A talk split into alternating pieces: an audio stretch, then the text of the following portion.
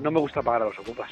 Dentro de la legalidad, la máxima presión posible. Insultos, amenazas, mandan a personas corpulentas. ¿Sabes cuántas condenas tengo?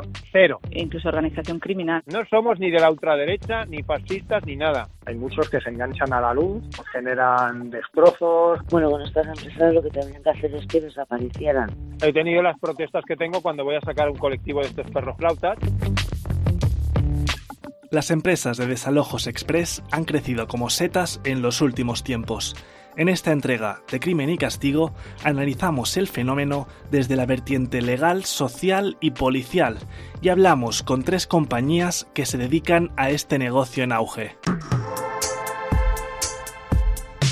Crimen y Castigo con David Triado. Quizá la empresa de este tipo más conocida y cuyo propietario reivindica que es la original es Desocupa. Hablamos con él, con Daniel Esteve, que nos cuenta cómo surgió la idea. Yo me dedico a la seguridad hace 20 años y entonces un amigo mío que tiene propiedades en el, en el, en el Raval, hace tres años y medio, me vino, me vino el tipo bastante desesperado diciéndome, me han ocupado un edificio en el Raval, que como sabéis Raval es zona calentita, y, me dijo, tú que haces temas de seguridad, a ver qué se te ocurre para hacer, no sé qué.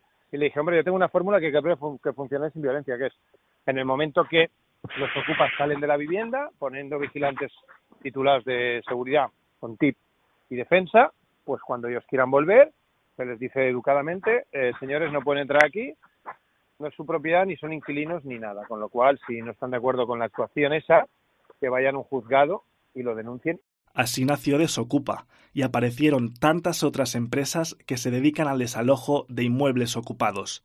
Aunque presentan algunas variaciones en los métodos empleados, suelen aplicar dos fases diferenciadas, una de negociación y otra de control de acceso. Así lo expone Jorge Fe, gerente de la empresa Fuera Ocupas. Lo que se hace es eh, negociar con él, intentar negociar con él para que salga de la propiedad ocupada y si no accede lo que se hace es colocar un control de acceso con un vigilante de seguridad con un tip y gente de apoyo en nuestra empresa, en lo cual lo que se le prohíbe es la entrada en las zonas comunes a la propiedad. Mm, normalmente en un 98% de casos solemos tener éxito en, en, estas acciones. El añadido que presentan en la compañía de desocupación legal, según su propietario Jaime Sanz, es que usan perros adiestrados para reforzar el control de acceso somos además somos la única empresa a nivel nacional que trabaja con, con vigilantes, con vigilante jurado y con perros adiestrados. No hay nadie que lo haga. Estos son simplemente para disuadir y para que no ataquen al vigilante, porque si tú dejas un vigilante en una puerta eh, o dos vigilantes, está claro que van a intentar entrar y le van a intentar agredir al vigilante y van a intentar entrar. Pero exactamente cómo abordan la fase de negociación, cómo lo hacen, ¿ofrecen dinero a los ocupas? Negociación no, porque yo en verdad no, no me gusta pagar a los ocupas. A no ser que sea una familia necesitada de verdad. Que las hay, ¿eh? Lo que hacemos es eh, presionarle para que se vaya. Dentro de la legalidad, la máxima presión posible. Nosotros podemos, se puede dar un tiempo. Oye, pues mira, pues esta casa tiene propietario, te podemos dar 15 días, te podemos ayudar con un guardamuebles, te podemos ayudar con una mudanza, te podemos ayudar con cosas normales, no con extorsiones decir, no, no, que a mí si me das, si me das 3.000 euros no me voy, pues nada, no pasa nada, te dejo los vigilantes aquí y hasta que te canses. De hecho, según entidades contrarias a la actividad de estas empresas, en esta fase de negociación en ocasiones podrían cometerse excesos. Así lo asegura Irene Escorihuela, directora del Observatorio de Derechos Económicos, Sociales y Culturales. Insultos, amenazas y las coacciones, lo que nosotros decimos es que o sea, ellos están negociando, pero no mandan a personas con traje y corbata a negociar. Eh, personas, no sé, expertas en mediación, expertas en negociación, mandan a personas eh, pues corpulentas que, asustan y que intimidan. Entonces, parte de la coacción es eso, cuando tú tienes unas personas que, se, que vienen a tu casa, eh, te ofrezcan lo que te ofrezcan, tú ya de por sí estás asustado porque te quieren echar. Tú sabes que no su objetivo es echarte de allí. Escorihuela expone un caso en concreto en el que, según el observatorio, Desocupa vulneró la legalidad, una denuncia que no prosperó judicialmente. Bueno, nosotros tuvimos una querella contra ellos que finalmente no prosperó por, por cuestiones, eh, o sea, no de fondo, sino por, por cuestiones procesales. Eh, en que se llegó incluso a entrar en la vivienda, ¿no? Y, y, aquí había una duda de si había sido por parte del propietario, por parte de Socupa. Desocupa en todo momento, eh, durante el procedimiento judicial, puso la responsabilidad en el propietario, que era eh, una empresa una empresa conocida que actúa en, en varios lugares en Barcelona. y, y en este caso nosotros lo que alegamos era que había habido allanamiento de morada, que había habido amenazas también, coacciones, porque se coaccionaba a las personas, eh, no podían volver a entrar a su vivienda, por ejemplo, y e incluso organización criminal, ¿no? Porque consideramos que, que esta empresa, su, su finalidad es llevar a cabo eh, actuaciones que nosotros consideramos que son ilícitos penales. La respuesta de Daniel Esteve, propietario de Desocupa, es tajante. ¿Sabes cuántas denuncias hemos tenido a día de hoy en más de 3.000 recuperaciones que llevo? Denuncias, ¿eh? Que nos han denunciado. 62, 62. ¿Sabes cuántas condenas tengo? Cero. Hablamos también con Óscar Chamorro, que es criminólogo e inspector jefe de la policía en Badía del Vallés, un municipio de la provincia de Barcelona donde operan este tipo de empresas. Yo a día de hoy no, no he podido constatar de que lleven a cabo dichas prácticas a nivel de coacciones o amenazas, etcétera. Esteve, de Desocupa, responde a los que le vinculan a él y a algunos de sus trabajadores con la ultraderecha. Porque dicen que somos de extrema derecha cuando yo en mi vida he sido de extrema derecha. O sea, a mí me han llamado los de Vox, me han llamado a mí los de Vox, igual que me llamó PP y me he reunido con políticos del PP y con ciudadanos, y yo soy apolítico. No he votado ni votaré en mi vida. Son los mismos perros con diferentes collares. Aún, yo hice una desocupación en Madrid en Arganda del Rey se me presentaron los de Vox, que fue muy gracioso. Hola, mira, Daniel, que estamos aquí para luego hacernos la foto. Y le digo, ¿qué foto ni qué foto? Digo, largaros de aquí ya. ¿Qué pintáis una desocupación mía? ¿Se querían poner una medalla? No somos ni de la ultraderecha, ni fascistas, ni nada. Somos una empresa de mediación con, con trabajadores que somos grandes porque somos deportistas y porque cuidamos nuestra propia integridad. Y cuenta el requisito que tienen que cumplir sus trabajadores primero no tener nada pendiente con la justicia, no tener antecedentes ahora mismo, o sea, problemas. Yo soy el primero que tuve en mi, día problemas. Los, yo eh, cumplí, pagué las multas que tenía cuando era joven, me peleé muchas veces en las discotecas, en la calle, y que por eso no tienes derecho luego a rehacer tu vida. También formulamos la misma pregunta a fuera ocupas y desocupación legal. Tener una cierta experiencia en el tema de seguridad privada y tener un cierto carácter eh, es difícil de describir, porque no es cuestión ni de tamaño ni de... Lo que está claro que es gente que, que sabe aguantar, que sabe aguantar la presión y que en un momento de ataque sabe defenderse. Gente que tiene su título, claro, que tiene el tip de vigilante de seguridad. Uno de los aspectos que las entidades sociales contrarias ponen en cuestión de estas empresas es el perfil de sus clientes. En muchas ocasiones dicen que son eh, vecinos particulares, pero los casos que, que nosotros hemos considerado eran empresas que se dedican a negocio inmobiliario eh, que no quieren recuperar esa vivienda para vivir ahí, sino que son empresas eh, que lo que quieren es bueno obtener eh, mayores ganancias con esa vivienda. ¿no? No, no, no es que la quieran recuperar para cumplir su función social y ponerse allí a vivir, sino que quieren eh, pues venderla a mayor precio, poner alquiler de lujo, etcétera. Las compañías de desalojos express entrevistadas lo desmienten. Todavía no he trabajado para un banco que me lo demuestren. El 90% ah. de mis clientes son particulares. He trabajado para algún fondo, sí, yo no te lo voy a negar, pero es el 10% de mi clientela. Nosotros trabajamos solo para particulares y nuestro cliente es clase media, media, media baja, ha puesto sus ahorros en una segunda vivienda. Sobre todo particulares, particulares que les ocupan las viviendas. Aseguran que en algunos casos se niegan a intervenir. Cuando son familias con niños que ocupan por necesidad. Entonces yo ahí lo que siempre decimos. Porque la gente dice, saqué esas familias con niños. No es verdad. Hemos sacado familias con niños cuando ha quedado comprobado que pertenecen a una mafia y los utilizan como extorsión. Una, una familia que ocupa por necesidad, cuando vas a hablar con ellos, no te dicen, dame cuatro mil y me voy mañana. Esto es una mafia. Nosotros lo que rechazamos totalmente es si nos encontramos con, con familias, digamos, con niños en marginalidad. De momento no nos hemos encontrado.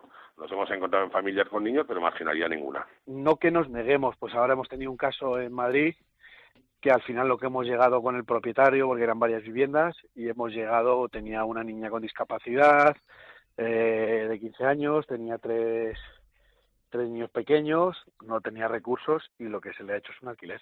Desde el Observatorio DESC les llevan la contraria.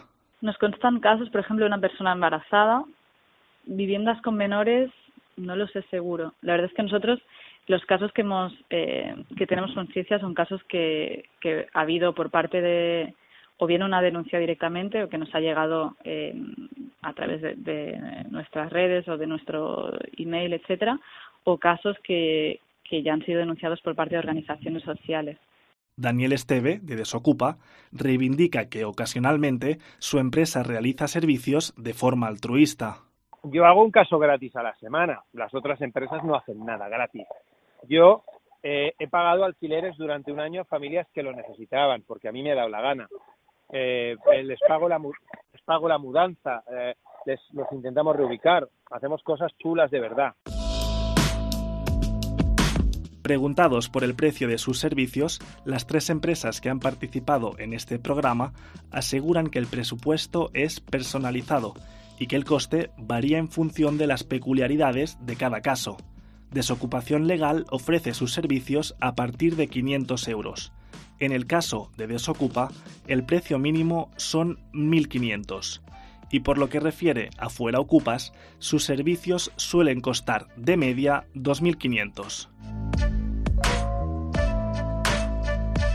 ¿Y cómo es la relación de estas empresas con los cuerpos policiales? Por parte de, del cuerpo al que yo represento, que es la policía local, eh, en el caso de mi municipio, la verdad es que nosotros mm, hemos tenido conocimiento mayormente de, alguna actuación de estas empresas cuando ya la han ejecutado, la han llevado a cabo y meramente se limita a informar eh, que la vivienda ha sido desocupada. Eh, en principio, a diferencia de, otros cuerpos policiales que me consta, por ejemplo, tenemos un, ahora la Policía Nacional, que sí que van a estos dispositivos, inclusive, según mencionan ellos, eh, conjuntamente, la verdad nosotros nunca hemos sido requeridos para llevar a cabo una actuación conjunta. Esteve remarca que la suya es la única empresa que se reúne con la policía. Yo todas las semanas tengo reuniones con Mossos, con Policía Nacional y con Guardia Civil para preparar operativos. Y eso solo lo hace Desocupa. Chamorro, como criminólogo y policía, explica que en algunos casos las comunidades de vecinos ven con buenos ojos la actividad de estas empresas por los problemas que les pueden causar los ocupas. Hay gente que ocupa viviendas y que por norma general le genera una serie de problemas de convivencia a la misma comunidad de vecinos, ¿eh? si bien no se puede generalizar, ¿eh? pero bueno, es una, una realidad que también acostumbra pasar y entonces difícilmente eh, los vecinos que viven en esa comunidad van a adoptar una postura contraria a las operaciones que puedan llevar este tipo de empresas en el domicilio, porque claro, hay muchos que se enganchan a la luz, eh, muchos de los ocupantes de vivienda eh, se enganchan la luz a la comunidad, eh, otros generan destrozos, generan suciedad, en la misma escalera de, los, la comunidad de vecinos. Y, y, bueno, esto de, claro, obviamente perjudica a la convivencia ¿no? en los bloques de pisos y por, por norma general, pues inclusive la actuación de estas empresas es acogida con satisfacción por parte de los vecinos. El inspector jefe de la policía de Badía del Vallés también expone que en ciertos casos los ocupas pertenecen a mafias. Es una realidad que hay grupos eh, que hacen seguimientos de vivienda, eh, esper esperan a que queden deshabitadas y llevan a cabo la ocupación. Eh, fracturando bien fracturando la puerta de acceso principal, bien fracturando las ventanas lo que acostumbran a hacer es a cambiar en tiempo récord eh, la, la, cerradura de la puerta para evitar el acceso eh, a los eh, moradores legítimos y entregar las llaves a, a, a bueno bajo un precio pactado previamente a alguien que tenga necesidad de ocupar una vivienda. Hablamos también con la plataforma de afectados por la hipoteca de Madrid. Ellos todavía no han interactuado nunca con una empresa de desalojos express. Marga Rivas nos explica cuál es, según su experiencia, el perfil del ocupa. El 90% de las ocupaciones son de familias por necesidad. Eh, no discuto que haya alguna ocupación que no sea por necesidad y que haya este tipo de mafias. Eh, yo no lo voy a negar. Es posible que existan, pero desde luego no es el caso de las familias que tenemos eh, en La PA, ¿no? La plataforma de afectados por la hipoteca tiene claro cuál debería ser el futuro de estas empresas. Bueno, con estas empresas lo que tendrían que hacer es que desaparecieran. Es decir, no se puede estar eh, machacando a las familias eh, porque no tengan un sitio donde vivir. Eh, si el Estado no proporciona y las administraciones públicas no, no proporcionan el derecho a la vivienda, pues las familias no les queda otro remedio que ocupar vivienda de grandes tenedores.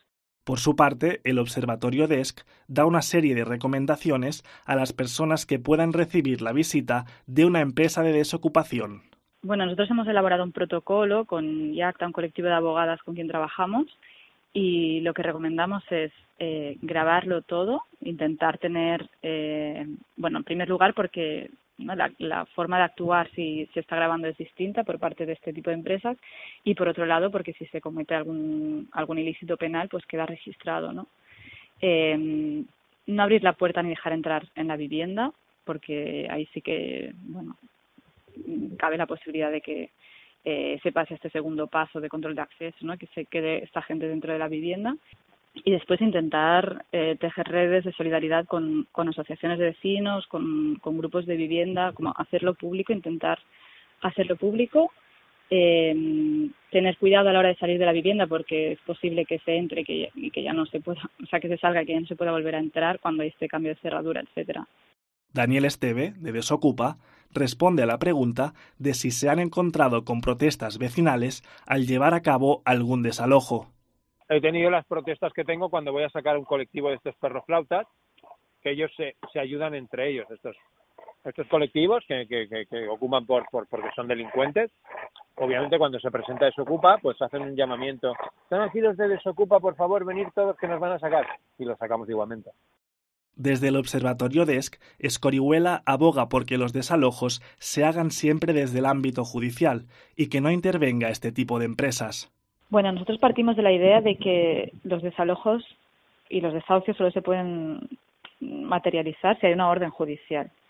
Si ha habido una orden por parte de un juez o de una jueza que haya habilitado a, a un cuerpo público a hacerlo. En este caso estamos hablando de una empresa privada que, que de alguna forma toma la justicia por su mano. ¿Y cómo es el proceso judicial para desalojar una vivienda ocupada de forma ilegal? El abogado experto en urbanismo Ignacio Cuota, de Cuota y Rioja Abogados, nos lo cuenta. ¿Qué significa de manera ilegal? Pues eh, sin ningún título, sin ninguna autorización, en definitiva sin ningún contrato, sin ningún permiso del propietario o de aquel que legítimamente poseyera antes la vivienda. En ese caso, el propietario o el poseedor legítimo, es decir, el propietario o alguien que por cualquier título, normalmente un contrato de arrendamiento, encuentra que su vivienda ha sido ocupada, puede, puede en ese caso ejercer sus derechos a través de la formulación de una demanda que se dirige contra los ocupantes de la vivienda de manera genérica, es decir, no tiene por qué eh, identificarse a ninguno de los ocupantes de manera concreta, sino que, como digo, es eh, genérico. Entonces, bueno, pues eh, se, se interpone la demanda en el juzgado, el juzgado la va a dirigir al domicilio, eh, a la vivienda en concreto que se pretende desalojar y se dirige, como digo, contra todos los ocupantes con independencia de quién sea quien le recoja la notificación. A partir de ese momento, las personas que ocupan la vivienda tienen un plazo de cinco días para poder eh, oponerse, para poder presentar, para poder oponerse realmente la oposición.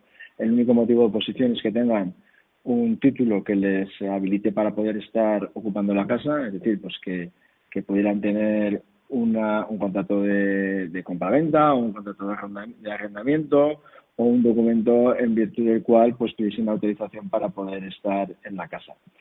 Si lo presentan ese documento eh, oponiéndose a la demanda, eh, entonces el juicio eh, se convierte en un juicio verbal con el procedimiento que está estandarizado en la ley de enjuiciamiento civil y a partir de ahí, bueno, pues se practicarán las pruebas correspondientes y al final se dictará una sentencia que dará la razón a una o a otra de las partes. En el caso de que no haya motivo de oposición, es decir, que carezcan los ocupantes de ese título, en ese momento eh, inmediatamente el juez dictará una sentencia que será ejecutiva sin necesidad de esperar eh, los 20 días que para un procedimiento ordinario, para un todo tipo de procedimiento eh, marca la ley.